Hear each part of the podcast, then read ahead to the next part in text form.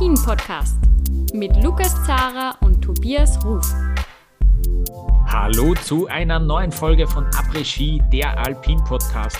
Wir haben sechs Speedrennen zu besprechen und deswegen äh, stelle ich auch gleich äh, den äh, lieben Kollegen Tobias Ruf vor. Servus, Tobias. Hi, Lukas. Servus. Ich bin der Lukas Zara und äh, wir ähm, sprechen über das erste Speed-Wochenende äh, der Frauen. Äh, damit möchte ich gern beginnen. Sophia Gotcha hat in Lake Louise alle drei Rennen gewonnen. Die erste Abfahrt sogar mit dem unglaublichen Vorsprung von 1,47. Also die erste Abfahrt vor Breezy Johnson und äh, Miriam Puchner. Die zweite Abfahrt ebenfalls vor Breezy Johnson und Corinne Sutter. Und dann auch noch den Super G am Sonntag vor Lara Gutberami und erneut Miriam Puchner. Die Sophia Gotcha, äh, Tobias, was hat die für einen Eindruck bei dir hinterlassen an diesem Wochenende? Äh, einen brutalen Eindruck. So, also der zweite Vorsprung war ja auch, glaube ich, 84 Hundertstel. Ähm, da bewegen wir uns auch im Bereich einer Sekunde unglaublich, wie sie in diese Saison so reingestartet ist. Und ich glaube, es war jetzt auch ihr sechster Abfahrtssieg in Folge an mhm. Abfahrten, an denen sie teilgenommen hat. Mhm. Sie hatte sich ja dann verletzt, äh, kurz vor der WM in Cortina und hat damit, glaube ich, einen Rekord egalisiert von Lindsey Vonn und wer was noch? Mir fällt der zweite Name nicht ein. War es sogar Deborah, Deborah Street? Äh, was sogar, was sogar Isolde Kostner, ich weiß es jetzt nicht, diesen. Ähm, Schauen wir gleich nochmal nach. Also, ja. nichtsdestotrotz, die, die, die Zahlen, die sprechen im Endeffekt für sich unglaublich, was sie uns da gleich wieder hingelegt hat. Und ähm, Lukas, jetzt werfe ich im Endeffekt die Frage mehr oder weniger zurück, weil du für den Standard, für deinen Arbeitgeber noch im Vorfeld ein Interview mit Sophia Gotcha geführt hast. Äh, was äh, hat sie denn da so erzählt? Hat mhm. sie sich so gut im Vorfeld gefühlt, wie sie es dann in Lake Louise letztlich auch war? Ja, also ich, ich habe mich sehr gefreut, dass das, äh, dass das geklappt hat und ich mit dir sprechen habe können. Ich habe den Text dann auch so ein bisschen aufgezogen auf die zwei Seiten, die Sophia Gotcha hat. Sie hat es nämlich auch selber so be beschrieben. Da gibt es einerseits die Frau Gotcha, das ist so irgendwie in diese, in diese in diesen, ja, in diesen Begriff steckt sie alles äh, Sportliche rein, wirklich das Leben als Skiprofi. Ähm, sie ist einfach, sie weiß, dass, ähm, dass sie dass sie das Zeug hat dazu, bei jedem Rennen, äh, an dem sie äh, antritt, das auch wirklich zu gewinnen. Ähm, und, und auf der anderen Seite gibt es da die Sophia, ähm, so wie sie das sagt, die irgendwie so ein bisschen die, die Denkerin ist, die ein bisschen sich auch davon vielleicht loslöst, äh, nur in diesem starren Denken, Leben eines, einer Profisportlerin, ähm, die, ich meine, da muss man auch ein bisschen das Umfeld, glaube ich, äh, erklären. Die, die hat, die hat äh, auch die Eltern, die sind, ähm, die Mutter ist, glaube ich, die, die, die unterrichtet auf der, auf der Uni äh, Literaturwissenschaften. Der Vater, der ist sogar Künstler, so nebenher, der ist eigentlich Ingenieur, aber ist auch sehr künstlerisch tätig.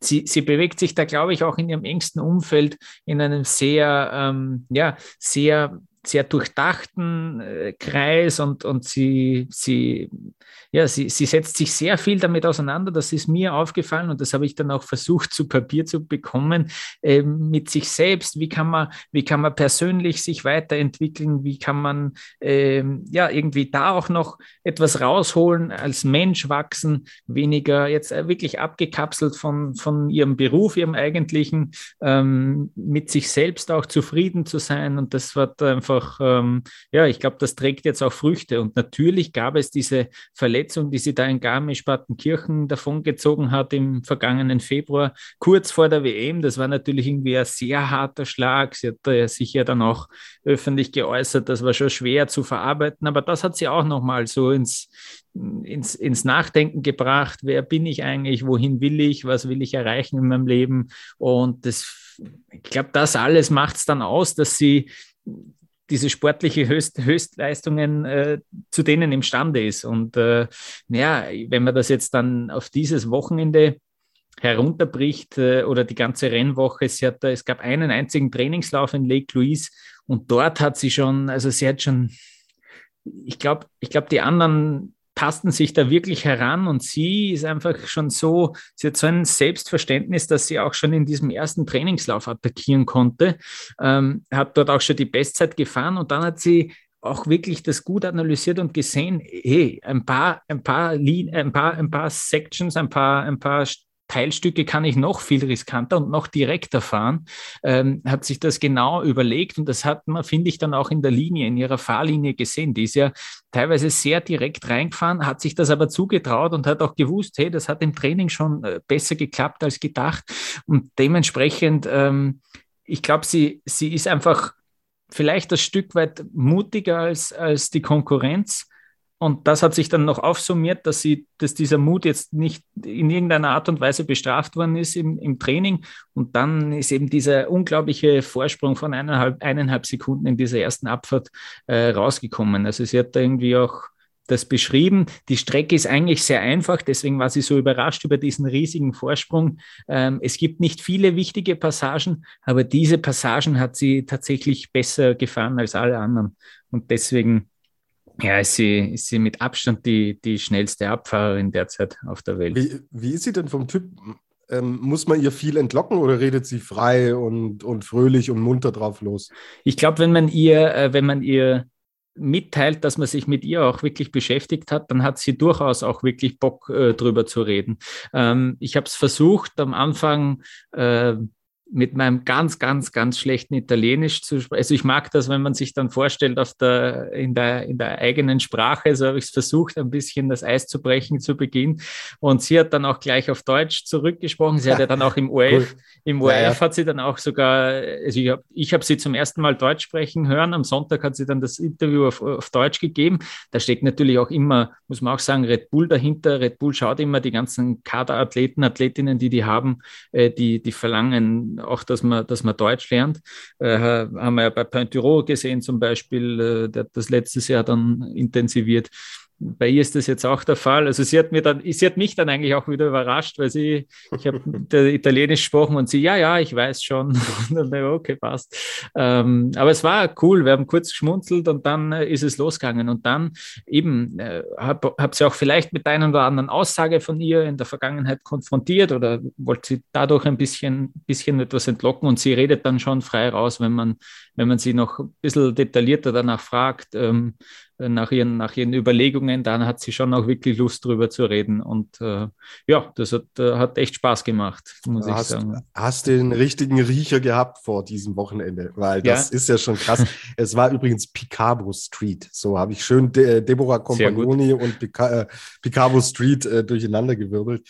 Aber ja, krass. Also Sehr du hast ja auch ja. gesagt, sie wird den Abfahrtsweltcup gewinnen glaube, mit meinem Tipp Kira Weite komme ich, wenn äh, Gotcha so äh, durchfährt, äh, ja. überhaupt keine Chance. Hm. Also das war ein richtig, richtig fettes Statement an die Konkurrenz und ja, plötzlich läuft es auch im italienischen Team halt wieder. Mhm. So, Nadia Delago ist mit dabei, Nicole Delago ist dann wieder mit dabei.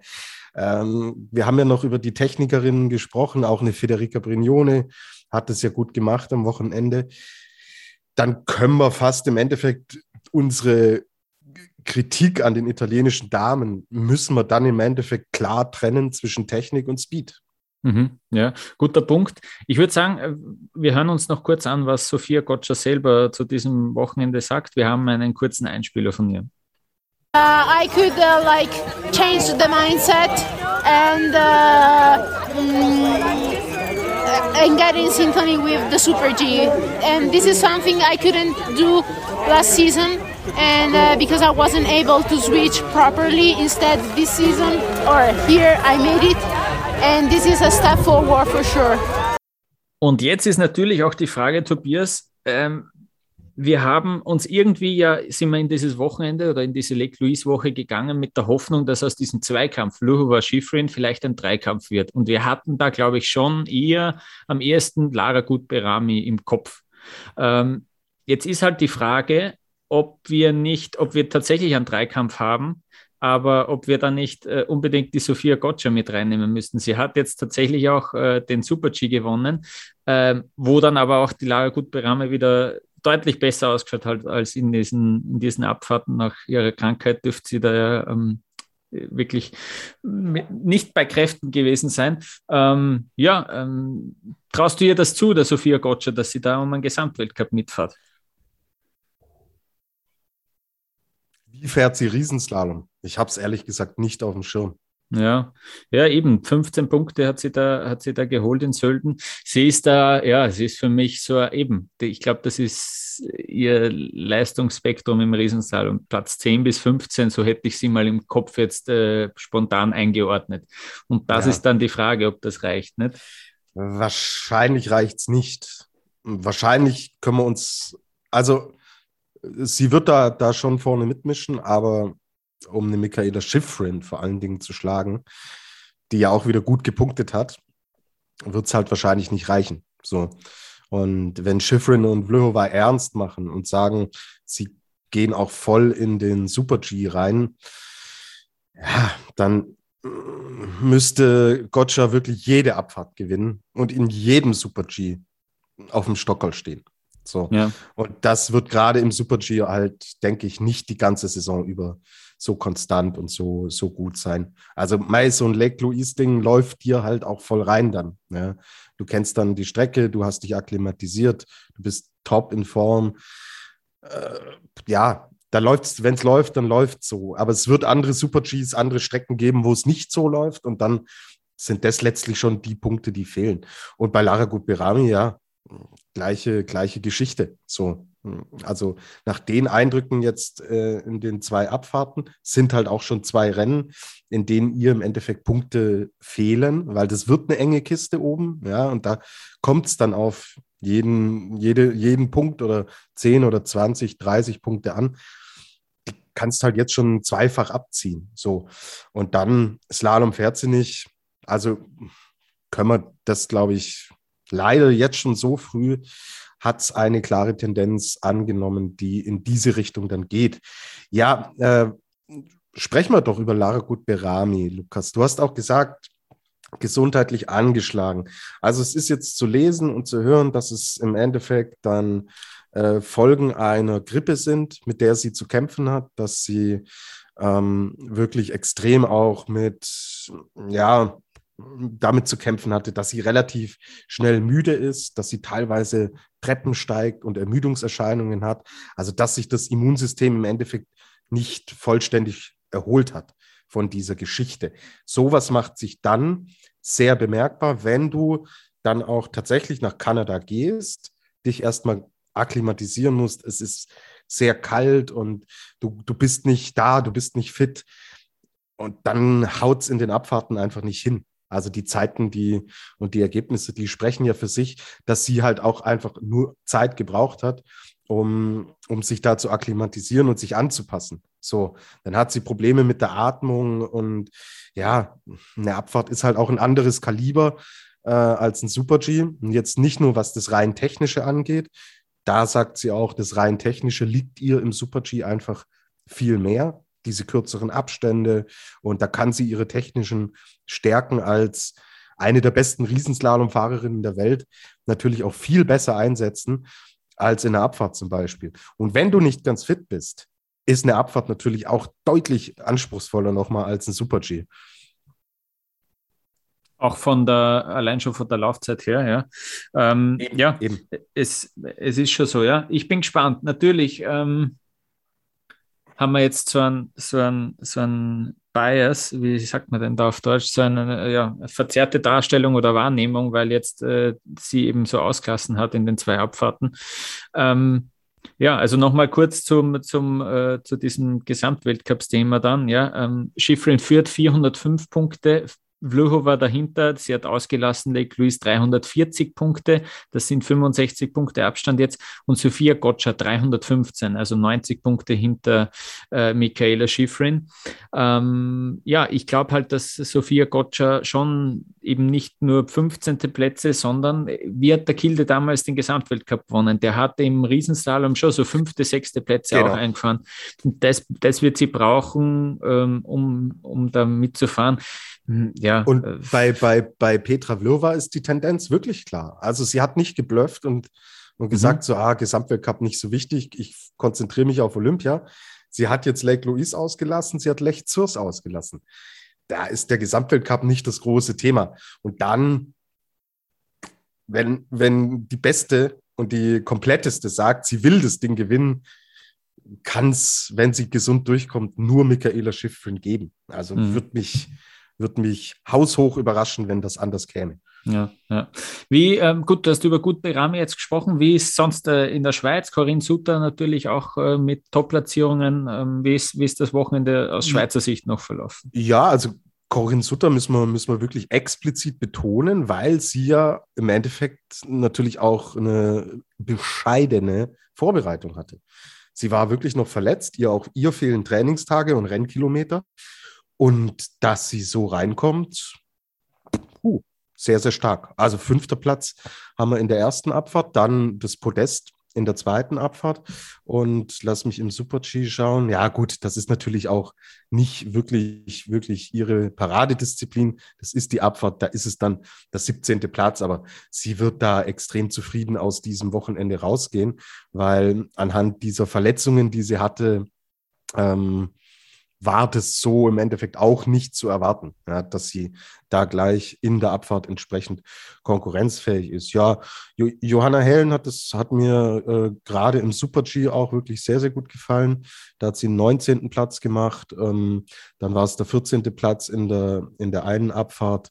Ähm, ja, kann sie, denke ich, auch mit zufrieden sein. Waren, die erste Abfahrt war ein bisschen überschaubar, aber sie hat sich immer mehr gesteigert und ist da tatsächlich auch ganz gut reingekommen.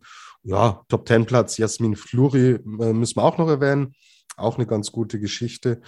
Und ja, insgesamt, Mai, die Schweizerinnen sind, sind dabei. Ja, ob es jetzt mit einer Corinne Suter in der Abfahrt ist oder einer Lara Gut-Berami, der ich, wenn sie fit ist, natürlich schon auch zutraue, dass sie in der Abfahrt auch wieder in die ganz vorderen Dimensionen fährt. Also man muss sich jetzt keine, keine großen Sorgen machen.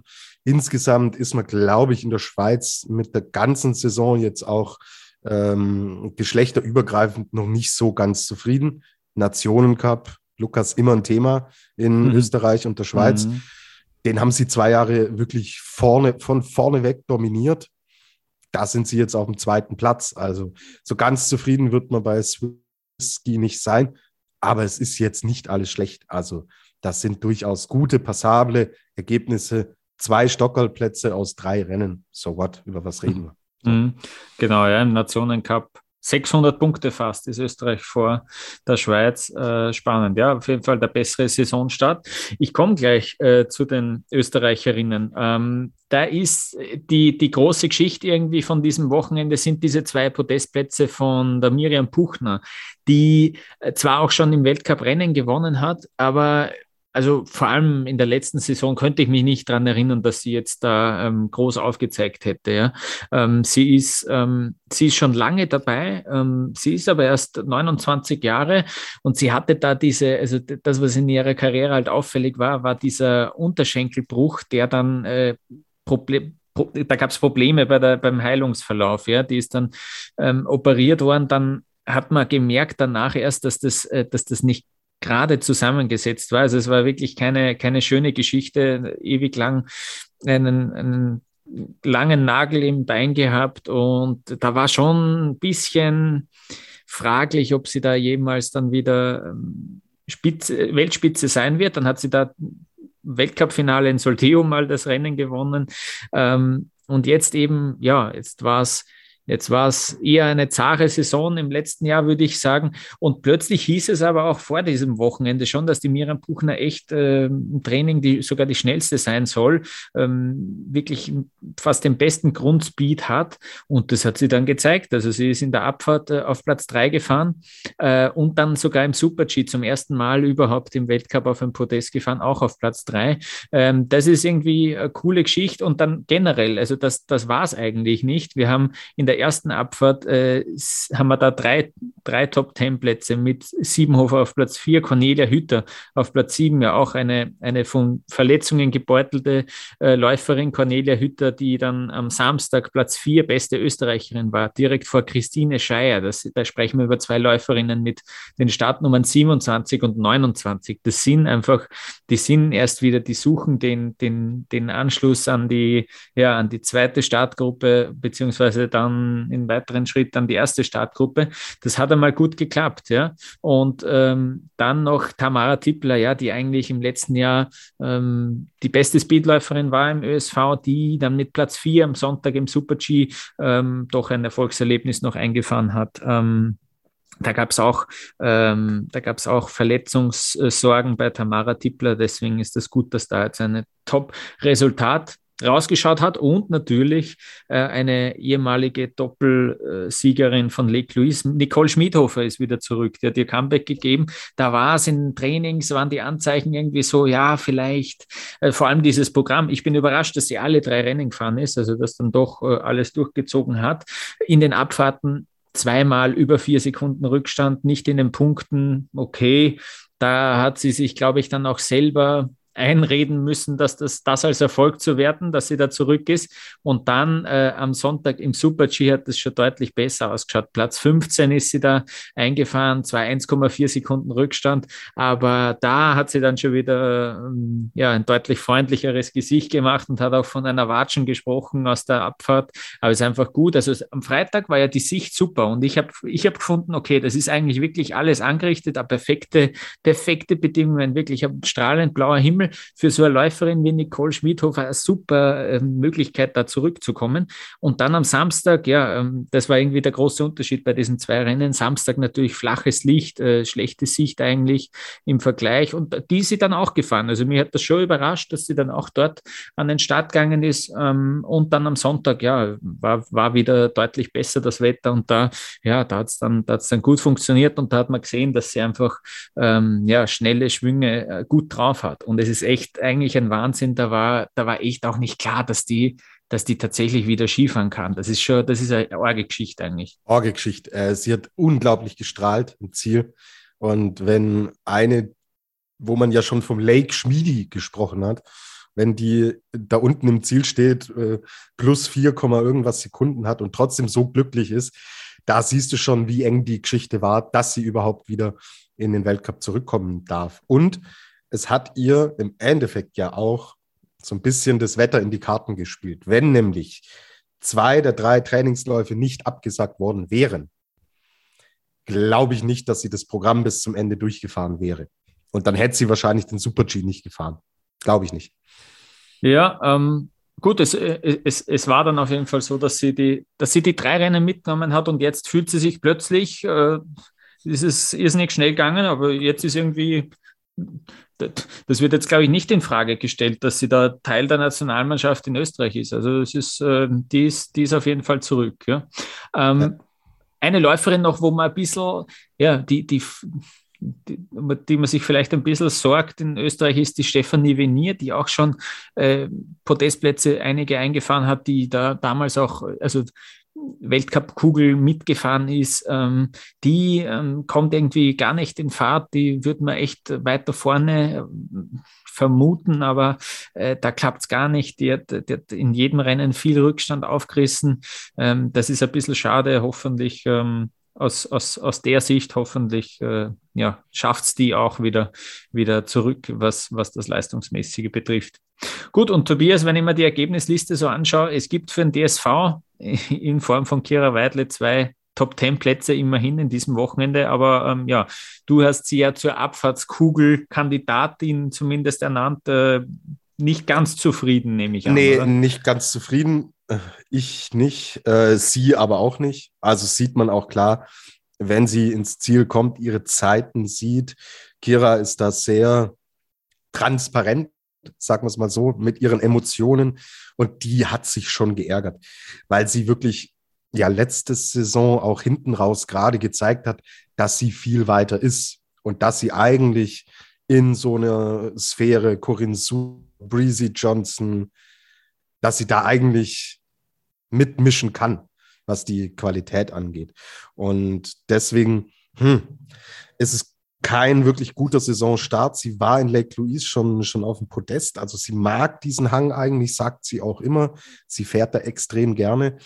Und ja, ist okay, ist jetzt kein Katastrophenstart. So, ähm, Olympianorm hat sie jetzt auch in der Tasche, aber ähm, es hätte schon klarere Tendenz Richtung Podest gehen sollen. Und dass im Super G halt wieder nichts vorangeht, es ist jedes Jahr immer die gleiche Frage und warum klappt es nicht, warum läuft es nicht? Und sie sagt immer, ja, sie trainiert ja Riesenslalom und so weiter und hofft dadurch auch im Super G näher ranzukommen, aber sie kommt nicht näher ran. Das ist ein 25. Platz. So. Und äh, das ist halt, wir haben gerade über eine Nicole Schmidhofer gesprochen, die fast nicht mehr, nie wieder Skifahren konnte und die wird 15. So. Eine Kira Weidler ist halt 25. Sie klebt auch auf den hohen Startnummern rum im Super G durch diese ganze Geschichte. Und da, dass da nichts vorangeht, ist, ist echt schade. Und hier eine ganz klare Geschichte in Lake Louise hat sie die eine, eine wesentlich bessere Platzierung, hat sie oben liegen lassen. So, also schauen wir uns die erste Abfahrt an, wo sie Zehnte wird. Da ist sie oben 25. An der zweiten Messzeit 29. So, und dann geht es langsam runter, bis sie irgendwann auf Platz 10 kommt. Aber wenn du oben schon so weit zurück bist, puh, schwierig. Und die Probleme, die ziehen sich durch. Sie wird zweite, äh, in der zweiten Abfahrt wird sie siebte. Oben 14. Zeit, 11. Zeit. Vom Speed her ist sie in der 19. Zeit. So, wenn du am Ende siebte bist und oben so weit zurück bist, ist im Endeffekt offensichtlich, wo die Probleme lagen. Und ob das jetzt bei ihr im Endeffekt das Problem war, oder ob es auch mit Material dann vielleicht zu tun hat, keine Ahnung, kann ich nicht sagen. Aber das wird man sich genau anschauen und dann hoffentlich auch die richtigen Maßnahmen ziehen. Aber nein, gut, Kira hat auch schon Saisons gehabt, da hat sie Zeit gebraucht, um reinzukommen. Jetzt ist es ein siebter und ein zehnter Platz. Kein Weltuntergang, aber Luft und Spielraum nach oben. War eine äh, Two-Women-Show aus deutscher Sicht. Nadine Kapfer ist auch mitgefahren. Ja, sie ist mitgefahren. Also ja. es war nicht konkurrenzfähig im, in der Abfahrt und im Super-G ausgeschieden. Kein Weltcup-Punkt leider. Deswegen alle, aller Fokus auf Kira Weidle. Breezy Johnson, Lukas, finde ich auch extrem spannend die auch sehr offensiv gesagt hat, sie will die beste Abfahrerin der Welt sein. Mhm. Ja, finde ich super mutig für eine, die letztes Jahr erst so richtig im Endeffekt auf der großen Bühne aufgetaucht ist. Und ja, nein, wenn es die Gotcha nicht gäbe, wäre sie die beste der Welt so. Ähm, sie ist da schon noch weit zurück.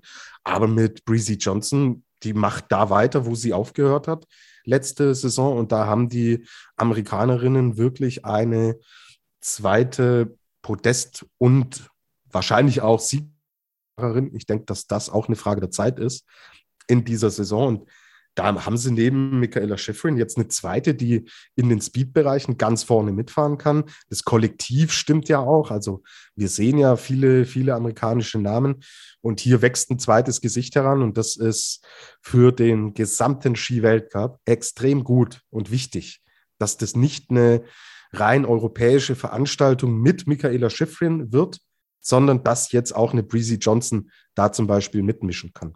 Mhm, sehr guter Punkt, ja. Ähm, es geht für die Frauen weiter im, im Speed. Äh, es gab ja da auch äh, während der Woche noch und während diesem, dieser Rennwoche Fragezeichen, ob man überhaupt nach St. Moritz kommt. Äh, da stehen jetzt die nächsten Rennen an. Ähm, es gibt jetzt eine Ausnahmegenehmigung für die Einreise der FIS und dem ganzen FIS-Tross äh, für, für die Schweiz. Also das klappt. Ähm, die Rennen sind da gesichert. Äh, das Speed-Wochenende in St. Moritz kann stattfinden. Und sonst noch äh, Kleinigkeiten, die mir aufgefallen sind. Also es, das will ich erwähnen. Auf unserer Twitter-Seite Après-Ski-Podcast könnt ihr uns da finden. Eine nette kleine Geschichte äh, aus der NZZ über Ilka Stuhetz, der dann Schweizer Trainer, deswegen hat sich die NZZ das ja, das genauer angeschaut. Die war auch äh, in Lake Louise vor Ort. Das will ich nur, ähm, da will ich nur den Hinweis noch machen. Äh, Finde ich sehr cool. Ich finde unseren Twitter-Account sehr cool. Lukas, du bespielst den und äh, ich und viele Skifans haben da große Freude dran. Also ja. Kompliment. Und ja, Lukas, du machst den Twitter-Account. Ich bin ja der Zeremonienmeister und würde dann auch die Unbedingt. Daten für St. Moritz gleich vorlesen, wenn es mhm, passt. Unbedingt. Das heißt, wir haben am Samstag, den 11. Dezember, äh, Super G Nummer 1 um 10.30 Uhr. Einen Tag später, Sonntag, der 12. ebenfalls Super G, ebenfalls 10.30 Uhr. Sehr gut. Wir machen Pause und dann schauen wir zu den Männern nach Beaver Creek.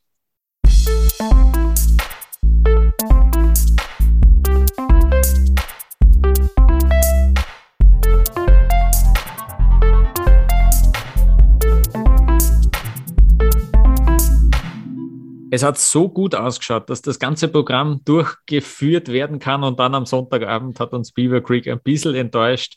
Das siebte Rennen an diesem Rennwochenende ist dann in die Hose gegangen, aber wir haben davor zwei Super-Gs gesehen in Beaver Creek und eine Abfahrt. Ähm, ja, der erste Super-G ging an Marco Odermatt vor Matthias Meyer und Broderick Thompson mit der Startnummer 35 ist er noch auf Platz 3 gefahren. Am Freitag Alexander Omot Kilde hat gewonnen. Vor Marco Odermatt ganz knappes Rennen, 300 und dritter Platz Travis Ganong, einer der seltenen Podestplätze für die USA. Und am Samstag die Abfahrt. Alexander Omot Kilde erneut zugeschlagen vor Matthias Meyer und Bert Voits. Eigentlich wirklich, ja, die zwei sind sowieso eigentlich immer am Podest, wenn es ähm, in die Abfahrt geht. Alexander Omot Kilde ist zurück, Tobias. Der hat, äh, ja, der hat sich da eindrucksvoll äh, zurückgemeldet. Und äh, ja, hast du, hast du damit gerechnet, dass der, dass der so schnell an die Spitze kommt wieder? Ja. Ja? Ich hatte ihn mit, ich hatte ihn mit auf dem, auf dem Zettel. Du weißt, mhm. ich mache ja, gebe ja gern immer äh, so sportwettentechnisch äh, platziere ich immer gern den einen oder anderen Euro und hm. hatte immer so geschwankt, ah, ist der Kilde schon so weit? Ah, die Startnummer ist mir ein bisschen zu hoch und so weiter. War da zögerlich, aber ich hatte äh, tatsächlich schon ähm, da ein sehr, sehr gutes Gefühl, dass, dass er diese Leistung letztlich auch bringen kann. Ähm, es war ja dann tatsächlich auch so, dass er in, in Lake Louise uns ja auch schon gezeigt hat, dass er da halt, ein, wenn er ein Abfahrtstraining gewinnt in Lake Louise, so, ja, kann der nicht schlecht drauf sein. So, hm. und mhm. deswegen, es hat mich jetzt nicht wirklich überrascht und äh, Wahnsinn. Also, wie er dann tatsächlich da zurückkommt, man muss auch sehen in Lake Louise, okay, da steht der neunte Platz, da hatte er mit der hohen Startnummer 19, aber auch wirklich ist nicht so leicht, da im Endeffekt nach vorne zu fahren. Aber auch da war nur eine Sekunde nach ganz vorne zurück. Also er hat uns schon in Lake Louise angedeutet, was er kann und hat es dann hier am Ende des Tages bestätigt. Und ja, krass. Also äh, nach dem ersten Tag war ich ein bisschen skeptisch, ehrlich, ehrlich gesagt. Aber was er hinten raus dann geliefert hat, hm. ja, Kampfansage, ja. Kampfansage. Vor allen Dingen auch an die Österreicher und an Matthias Meyer der mir extrem gut gefallen hat, das ganze mhm. Wochenende. Ja, der, der immer, äh, der immer vorne dabei ist, aber eben jetzt an diesem Wochenende zumindest äh, kein Rennen gewinnen konnte. Marco Odermatt, vor allem am Donnerstag, was der abgeliefert hat, ja, ja. Vorsprung 78 Hundertstel im Super G äh, auf auf eine Minute acht ist die Siegerzeit, auf so wenig äh, Fahrsekunden auch. Das war, das war Wahnsinn. Der hat ja schon einmal in Beaver Creek gewonnen, dem, dem dürfte es dort richtig gut taugen. Und der ist echt, ähm, ist echt super drauf, muss man sagen. Also der, äh, es wird, es wird immer gefährlich im Sinne von äh, gefährlich für die, für die Bestzeit, wenn er, wenn er unterwegs ist. Der ist, ähm, ich bin, ich bin schon positiv überrascht von ihm, weil ich mir gedacht habe, äh, der hat jetzt da im Saisonfinish letztes Jahr diese Kristallkugeln äh, so knapp verpasst, der im Riesenslalom, die große auch irgendwie dann Rennen abgesagt. Wie, wie tut er sich da mental? Ja, das dürfte ihm, das dürfte ihm wurscht sein. Er hat, äh, er hat einen Riesenslalom schon gewonnen, er hat einen Super-G gewonnen, er wird in der Abfahrt wirklich immer stärker. Ähm, das, das haben wir auch ja, jetzt wieder gesehen, auch wenn er da jetzt äh, am Samstag ist er okay, Platz 15. Äh, in Lake Louise war er schon Vierter, ganz knapp am Podium da, dran. Der hat drei Disziplinen, die er zwei, wo er Gewinner, wo er Gewinner ist und, und eine dritte, wo er wirklich, wirklich ähm, stark fahren kann. Äh, ich bin, ich bin beeindruckt und ja, irgendwie, also ich gehe da jetzt gleich drauf ein, auf dieses Rennen um den Gesamtweltcup, der Pointerot im ersten Super-G, ja, der war auf Platz, äh, auf Kurs Platz zwei, da war ja eben, wie, wie gesagt, wirklich viel Platz mit 78 Hundertstel, dann macht er unten noch einen Fehler und, und rutscht dann ab, jetzt muss ich schauen, ja, dann war es ein sechster Platz, das ist halt 40 Punkte, als zweiter hätte er doppelt so viele bekommen, äh, im zweiten Super-G irgendwie. Auch Sechster. Ja. ja, und da, und da halt wieder, da halt wieder Hundertstel Pech, ja, wäre er Sechshundertstel schneller, wäre er Vierter. Es ist irgendwie, läuft es gerade, äh, ein paar kleine Dinge laufen, laufen nicht so rund. Nach den zwei Super-Gs ist er dann heimgeflogen. Die Abfahrten hat er sich nicht gegeben. Aber ja, es schaut mal, ähm, es schaut mal von diesem Duell her ähm, ja, schwierig äh, aus. Er kassiert halt 116 Punkte, verliert er auf Marco mhm. Odermatt an diesem Wochenende. Das ist ja. viel. Das ist viel. Jetzt schauen, jetzt schauen wir uns einmal an. Nächste Woche, ähm, also nächstes Wochenende schon, äh, geht es wieder in die Technik. Es fangen dann auch mal die Slaloms an. Ja, da bin ich auch schon sehr gespannt. Wie Aber da steht er, Lukas, sorry, da steht er jetzt schon brutalst unter Druck, ja. wenn er den Gesamtweltcup holen will. Und ja. das schon im allerersten Slalom-Event. Äh, nicht die mhm. beste Ausgangsposition, muss, ja. man, muss man so konstatieren. Ja. Gibt es sonst jetzt äh, nach diesem nach diesen zwei Speed-Wochenenden. Äh, wer ist da von, von der Speed-Seite her noch irgendwie ein Kandidat für einen Gesamtweltcup am ehesten für dich jetzt? Naja, am ehesten würde ich Kilde am ehesten sagen. Mhm. Wenn er im Riesenslalom auch wieder gute Ergebnisse fährt, dann ist es er. Über alle anderen braucht man, glaube ich, nicht sprechen.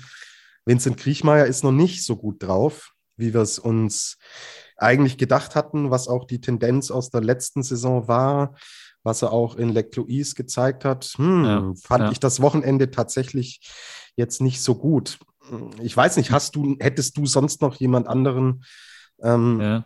im Blick? Aber ich, mein, mein äh, Spätzl Gernot, mit dem ich einen Skispringen-Podcast mache, der hier auch treu zuhört, hat es, glaube ich, richtig geschrieben, hat mir eine WhatsApp geschrieben, hat gesagt, Odermatt Wahnsinn, der kann sich eigentlich nur selber schlagen. Und mhm. wenn er gesund bleibt, wird er das, wird er das Ding wahrscheinlich holen. Also mhm. klar, die Geschichte ist, wie auch bei den Damen, hier noch lange nicht vorbei. Wir sind Anfang Dezember.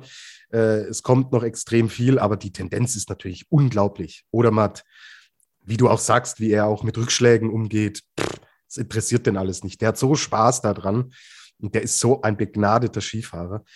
Äh, klarer Vorteil. Weiß nicht, hast du außer Kilde noch jemanden?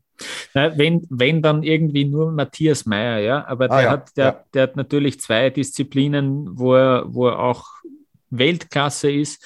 Äh, der müsste natürlich ja, das ist dann irgendwie in einem Super-G, in jedem Super-G ist es dann das direkte Duell, ja, da müsste er natürlich schon den Odermatt äh, regelmäßig schlagen, damit da was weitergeht.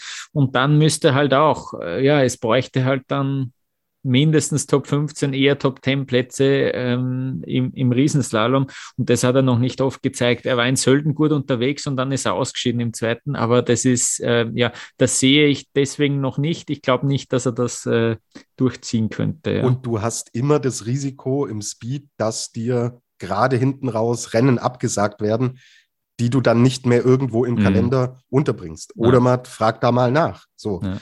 der hätte ja vielleicht die große Kugel schon gewonnen letztes Jahr. Mhm. Und das ist das Risiko, das immer bei den Speedfahrern mitschwingt. Und deswegen plädiere ich ganz klar für Streichergebnisse im Ski Alpin. Mhm. Dass du zwei Rennen am Ende, so wird es im Biathlon gemacht, werden zwei Rennen aus deiner Gesamtwertung rausgestrichen. Deine schlechtesten Ergebnisse. Und wenn Rennen nicht äh, stattfinden können, dann äh, ist es ein riesen ein klarer Nachteil. So. Mhm. Deswegen plädiere ich dafür, über sich, über sowas Gedanken zu machen, hm, weil es ja. nicht fair ist. Ganz einfach. Da bist du ja beim, äh, beim Panther, der hat das ja irgendwie vor Sölden sogar schon ins Gespräch gebracht. Und wenn er, das selbst, wenn er das selbst sagt, so ja. der eigentlich davon profitiert als Techniker, hm, die Ausfallquote in Technik ist wahrscheinlich höher als in, in Speedrennen, Stimmt, was jetzt äh, während dem Lauf, ja. Aber wie du sagst, richtig, die, die Ausfallquote, was das Rennen insgesamt betrifft, aufgrund von Wetterbedingungen, ist natürlich im Speed äh, mehr gegeben. Ja, ja Ähm, interessanter Vorschlag.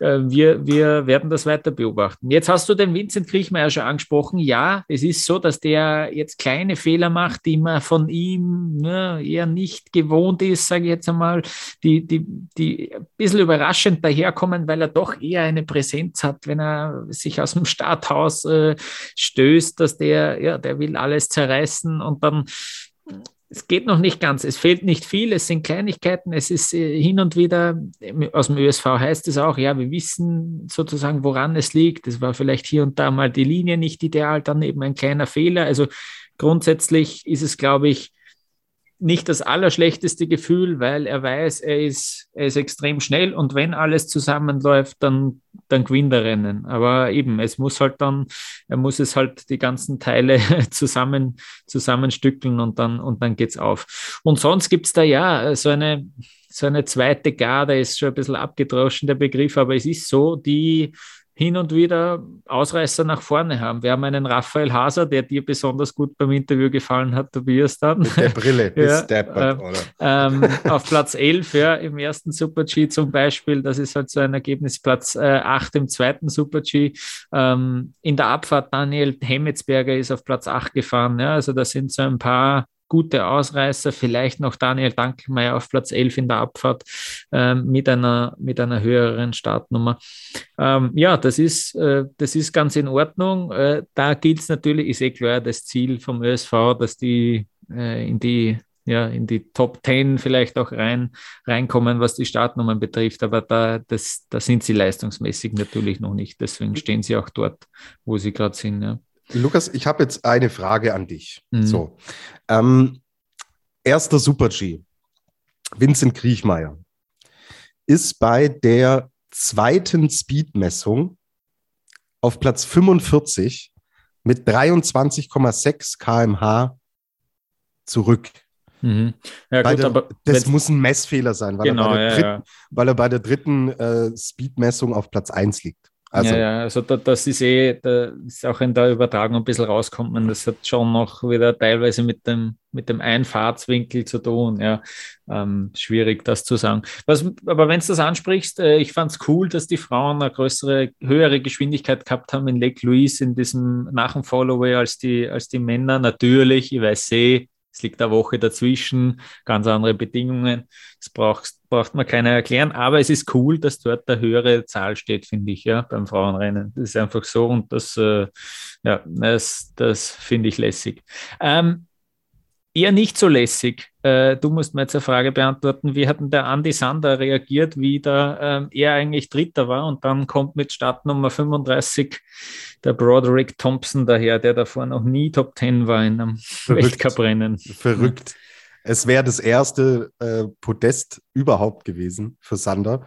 Also die WM zählt ja nicht zum Weltcup dazu. Deswegen das erste Weltcup-Stockerl endlich und so dann im Endeffekt jetzt nicht nur hier reinzustarten in, in Beaver Creek in, in die Woche, sondern ähm, das dann auch mitzunehmen. Das wäre natürlich ja, großartig gewesen. Aber mhm. gut, Reaktionen hat man mehr, überhaupt keine mehr gesehen. So. Thompson kommt mit der Startnummer 35. Da wird ja nach 30 immer schon so ein Strich gezogen. Und, und ein Foto gemacht, vor allem meistens ja, ja, ja mit den ja, Top 3. Das ist ja dann ja, ja. Ja, ja. Und dann, äh, wir hatten gechattet auch zu der Zeit und ich so, ja, Lava, cool und so. Ich sag, Lukas, wir müssen aufhören zu chatten. Ich muss meinen Artikel umschreiben. So, ja. weil der war aufgezogen, endlich Podestknoten platzt und Sander phänomenal und Lobeshymnen, ja. Hm, dann wurde es halt hm. das Podestdrama um Sander und äh, ja, extrem ärgerlich, extrem bitter. Ähm, aber klar nimmt er natürlich damit, dass er äh, ganz vorne mit dabei war. Und dass an einem normalen Tag, wenn jetzt nicht so eine Sensation passiert, dass er da im Endeffekt aufs Treppchen fährt und das sollte ihm letztlich schon Auftrieb geben, ist dann im Endeffekt am, am nächsten Tag der zehnte Platz geworden. Ja, hm, ich glaube, früher hätte er gesagt, ja, okay, aber seit letzter Saison äh, hat Sander schon die, die Top 5 im Visier und er hat die Top 5 ja auch äh, komplett in den Beinen. Und die Abfahrt, hm, da hat es leider echt nicht gestimmt. Also das war wieder ein Sammelsurium aus Tempo, Linie, Schläge erwischt, hm, ganze Körpersprache, nicht gut reingekommen in den Lauf. Ja, hm, glaube, mit gemischten Gefühlen wird er, wird er da zurückfahren. Und gilt fürs ganze Team. Romit Baumann hat boah, äh, richtig zache äh, Partie erwischt in Beaver Creek. Hm. Zwei Ausfälle im Super G. Wir haben extrem viele Ausfälle, vor allen Dingen im ersten Super G gesehen. Mhm, also fand ja. ich Wahnsinn, wie viel es da erwischt hat. Und da hat Baumann dann letztlich auch dazugehört. 23. Platz dann in der Abfahrt. Boah, nach dem guten Start in Lake Louise haben wir uns alle und vor allen Dingen, glaube ich, er sich mehr davon erhofft. Okay, wir wissen aber auch Beaver Creek und die Verhältnisse und, äh, und der, der Schnee in Nordamerika, die Temperaturen, alles, was dazugehört, ist eine eigene äh, Geschichte. So. Und das muss für die Rennen, die äh, jetzt dann in Europa anstehen, muss das noch nichts heißen. Aber Logo, dass man da im Endeffekt nicht zufrieden ist, ist anhand der Ergebnisse vor allen Dingen bei Roman Baumann offensichtlich. Dominik Schweiger muss ich positiv hervorheben, der in der Abfahrt den elften Platz gezeigt hat. Also er hat ab und an diese Rennen drin, wo er dann auch in die Top Ten oder an die Top Ten heranfährt. Und an extrem guten Tagen, wie gesagt, ja, frag bei einem Broderick äh, Thompson mal nach oder auch einem Travis Genong, der, der im zweiten Super G dann Dritter geworden ist. Gut, Travis Genong hat sich da schon etabliert, aber du siehst, was an guten Tagen funktionieren kann. Und deswegen ist Dominik Schweiger, der auch eine, die halbe Olympia-Norm dadurch im Endeffekt geknackt hat. Und ja, das schwingt jetzt schon alles mit, gerade in diesem äh, Herren-Speed-Team, das ja wirklich recht breit aufgestellt ist. Und da hat er im Vergleich jetzt zu Simon Jocher oder auch äh, Beppi Ferstl schon einen kleinen Vorteil sich herausgefahren. Mhm. So, never forget, Thomas Dresen äh, sitzt da immer noch und, und äh, wenn er in die Saison reingeht, wird er für Olympia auch gesetzt sein. Den nehmen die Trainer definitiv mit, weil äh, Thomas Dresen kann auch aus langer Verletzungspause, hat er uns schon gezeigt, zurückkommen und auf Anhieb Rennen gewinnen. So, deswegen ja, da muss man sich äh, hinten dran schon anstrengen. Also deswegen, ja, Ferstl, Jocher. Bei Jocher hat man gehofft, so, er ist noch jung, dass da der nächste Schritt kommt. Ich sehe ihn noch nicht. Aus dem Training wird es bestätigt, dass es drauf hat. Es muss halt irgendwann auf die Ergebnistafel. So. Hm. Und deswegen bin gespannt, wie sich das im Endeffekt so alles entwickelt. Sander und Baumann haben die Olympianorm, Schweiger die Hälfte. Wenn dann äh, Thomas Dresen noch mit, mit reinstößt, ist das Speed-Team im Endeffekt fast ja. schon aufgestellt. Ja. Ja. Mhm. Mir, was mir äh, aufgefallen ist bei den Schweizern, dass die da den Super-G mitgenommen haben, zum Beispiel ein Justin Murisier ist, das, äh, ist da gefahren, er ist Platz 8, äh, hat da rausgeschaut am Donnerstag. Ich glaube schon, dass da auch äh, die Olympia-Kombi im Hinterkopf ist. Ja? Du willst eine gute Startnummer haben für einen Super-G ähm, und dann äh, eröffnen sich da natürlich Möglichkeiten, dass man da vielleicht äh, was mitholt. Ja? Ähm, das ist mir aufgefallen, Loic Mea ist auch im Super-G mittlerweile sehr gut unterwegs. Ähm, also das ist, glaube ich, schon, ähm, das ist, glaube ich, schon ein Thema. Und äh, ist mir auch bei den Frauen aufgefallen, dass da ein paar, glaube ich, die man jetzt vielleicht sonst nicht im Super-G sehen wird, die den vielleicht mitnehmen, dass man sich da ein bisschen verbessert von der Startnummer her. Ich hätte mir von mir ja ehrlich gesagt mehr erhofft und erwartet, weil wir ihn auch so als Geheimkandidaten auf dem Gesamtweltcup mit drauf hatten. Da sind mir Platz 33 und Platz 20 ist mir im Super-G echt zu wenig. Hm, hm, Muss ich ja. dich leider einmal Ja, ja, na, ja, zu Recht, aber, halt. aber ähm, äh, vor allem eben äh, Justin Merisier, dass der da, dass der da dabei ist, äh, das spielt wahrscheinlich auch in, in, den, in die Karten und ja, kann nicht sein, dass der dann auch regelmäßig und jetzt einfach für die Zukunft sich diese dritte Disziplin mhm. noch aufbaut. Ähm, so, was mir noch aufgefallen ist, also einerseits die, ich finde die Abfahrt schon richtig cool. Irgendwie, das sind sogar meine ersten aktiven Erinnerungen äh, an den Skiweltcup, die ich habe. Ja? Also da die WM in Vale Beaver Creek 99, äh, das, das, war, das war echt cool. Irgendwie so, ich weiß, Nagano war davor, aber das habe ich nicht mehr aktiv im Kopf. Äh, ich ich habe 99 diese WM im Kopf, vor allem wenn es von ganz oben losgeht mit dem, mit dem Kleidstück einmal und dann hast halt nach 30 Sekunden, äh, wer, wer hat da das bessere Material, vielleicht auch ein bisschen Windglück oder Pech. Ich finde die, diese Abfahrt schon richtig cool. Mir ist aufgefallen, dass diese Sprünge eigentlich richtig arg waren diesmal. Äh, natürlich Golden Eagle kennt jeder, aber auch danach gleich äh, die Welle, da, da hat es auch alle ausgehoben. Dann diese Rechtskurve mit dem irrsinnig weiten Satz. Ich glaube, da haben sie sich alle, äh, waren ein bisschen überrascht. Und dann gab es natürlich diesen Mathieu Bellet, den es dort den es dort in diesem äh, Sprung äh, niedergelegt hat. Der steht aber auf und fährt weiter. Und das, nachdem der im ersten Super-G so schier ins äh, Netz geflogen ist, da schon im Steilhang. Ähm, alle Achtung, also das war wahnsinns, wahnsinns safe.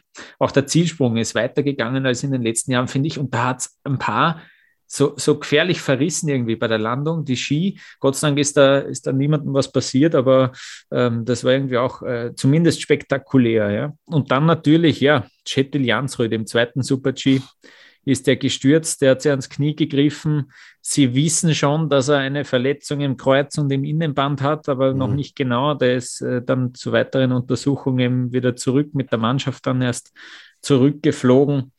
Es kann natürlich sein, dass da jetzt die Karriere beendet ist. Ja, der hat gesagt, das ist irgendwie sein letzter Winter und wenn es da das Kreuzband hat. Boah, ähm, das wäre schon ein harter Abgang, oder? Ja. Für so einen großartigen Skifahrer und genau. Typen. Ja, sehr bitter. Und dann, was mir jetzt noch, das will ich noch kurz erwähnen, ich weiß nicht, ob wir da ein bisschen mehr Fokus, also wir im Sinne von ganze Ski Alpin äh, Tross, auf Kopfverletzungen. Ja, irgendwie finde ich das, äh, ich fand es überraschend, dass Jansrud dann selber runterfährt. Äh, wenn es dich so, wenn dich so reinfetzt, auch ein Belay, wenn es dich so ins Netz fetzt, ähm, auch dann Dominik Paris im ersten Super-G, der ist ja nur mit dem Kopf gegen, gegen dieses Tor gefahren. Der, den, den Helm hat zerstört dabei. Ähm, nächsten Tag fährt er wieder. Dann gibt es die Geschichte mit dem Mauro Kavietzel, der von einem Sturz im Jänner nach wie vor Nachwehen hat. Der ist mittlerweile Rennen gefahren inzwischen und äh, sagt aber, es ist nur irgendwie Schwamm, äh, ja, schwammrig, äh, wenn, wenn er in die Hocke geht.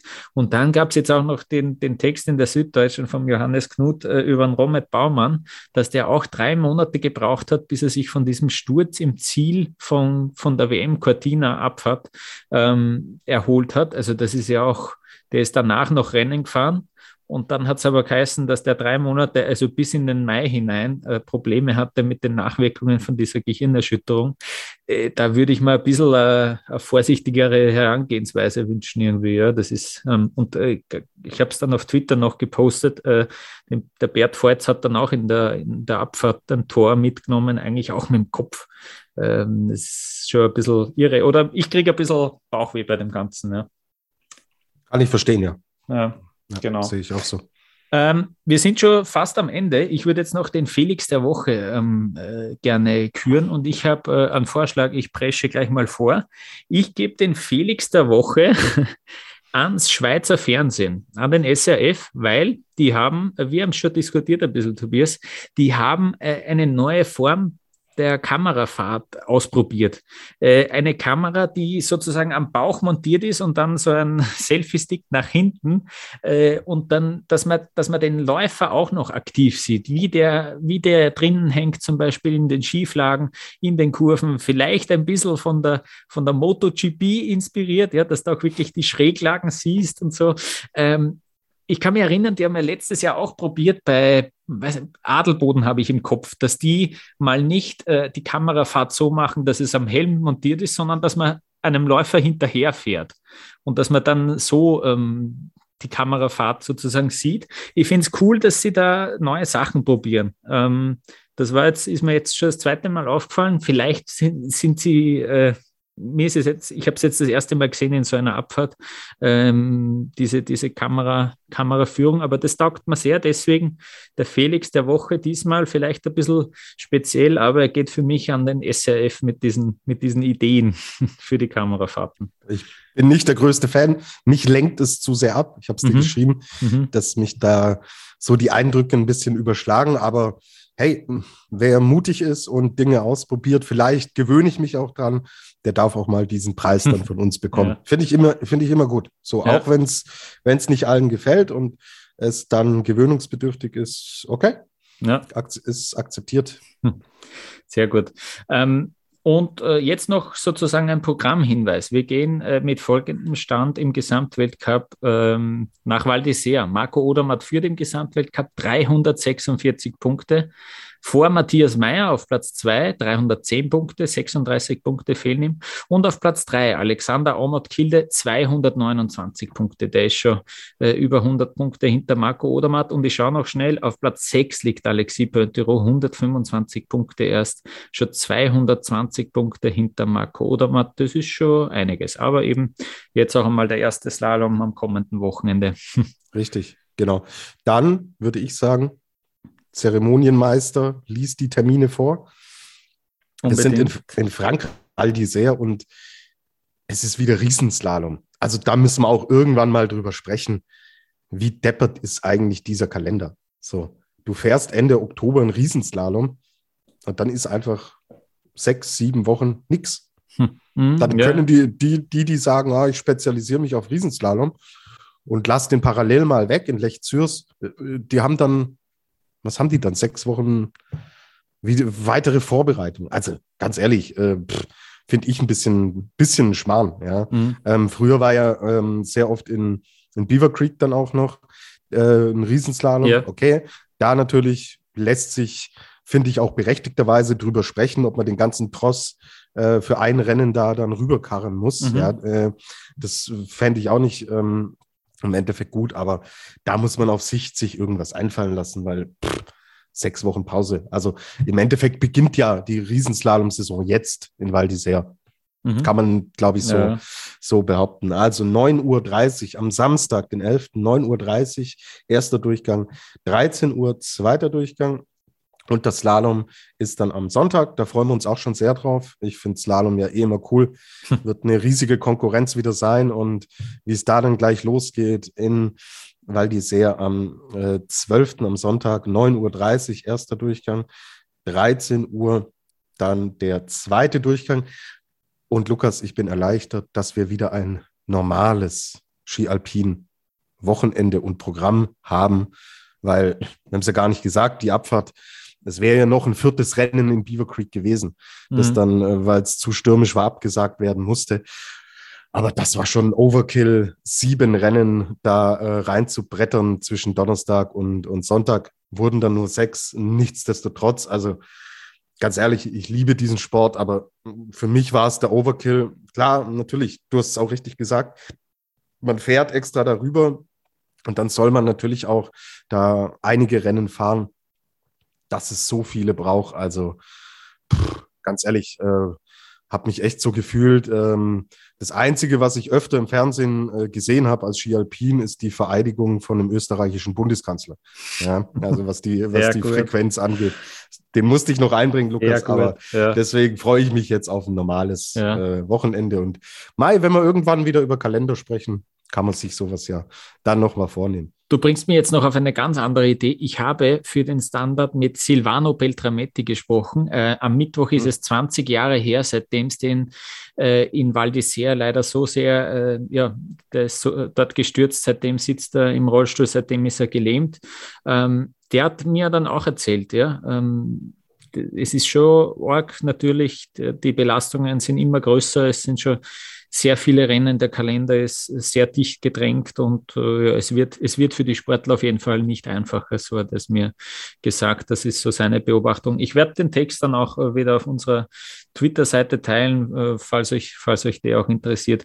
Generell, ihr könnt uns finden auf Facebook, Twitter, Instagram unter Après-Ski Podcast. Das freut uns immer, wenn ihr da mit uns diskutiert. Das habt ihr auch äh, in, den, ja, in den letzten paar Tagen immer wieder gemacht. Das freut uns irgendwie sehr. Da entsteht äh, irgendwie ein bisschen äh, das Gefühl, dass man da gemeinsam die Skirennen sich anschaut, das äh, taugt uns sehr. Das ist sehr cool, macht auch viel Spaß. Und äh, ja, dann hören wir uns äh, einfach nächste Woche wieder, äh, dann mit der neuen Ausgabe über die Rennen in Val d'Isère und in St. Moritz. Bis dahin alles Gute, viel Gesundheit und Servus.